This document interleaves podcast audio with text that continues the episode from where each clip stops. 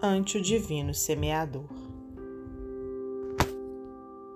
Jesus é o sublime semeador da terra e a humanidade é a lavoura de Deus em suas divinas mãos.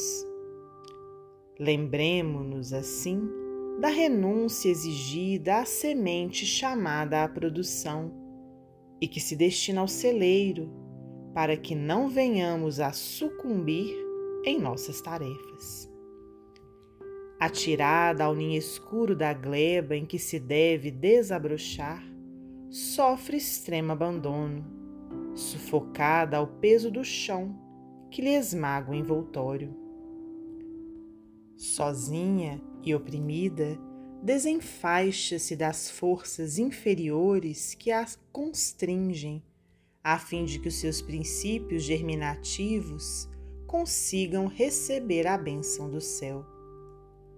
Contudo, mal desponta, habitualmente padece o assalto de vermes que a maculam o seio, quando não experimenta a avalanche de lama por força dos temporais.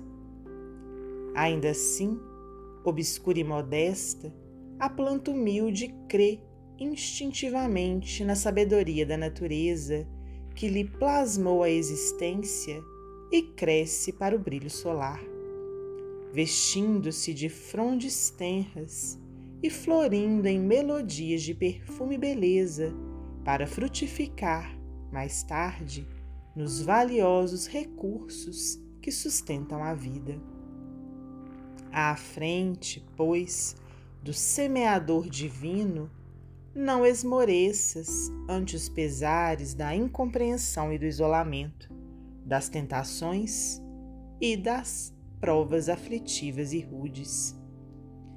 Crê no poder divino que te criou para a imortalidade vitoriosa e, no silêncio do trabalho incessante no bem, a que foste trazido, ergue-te para a luz soberana, na certeza de que, pela integração com amor puro que nos rege os destinos, chegarás, sob a generosa proteção do celeste pomicultor, à frutificação da verdadeira felicidade.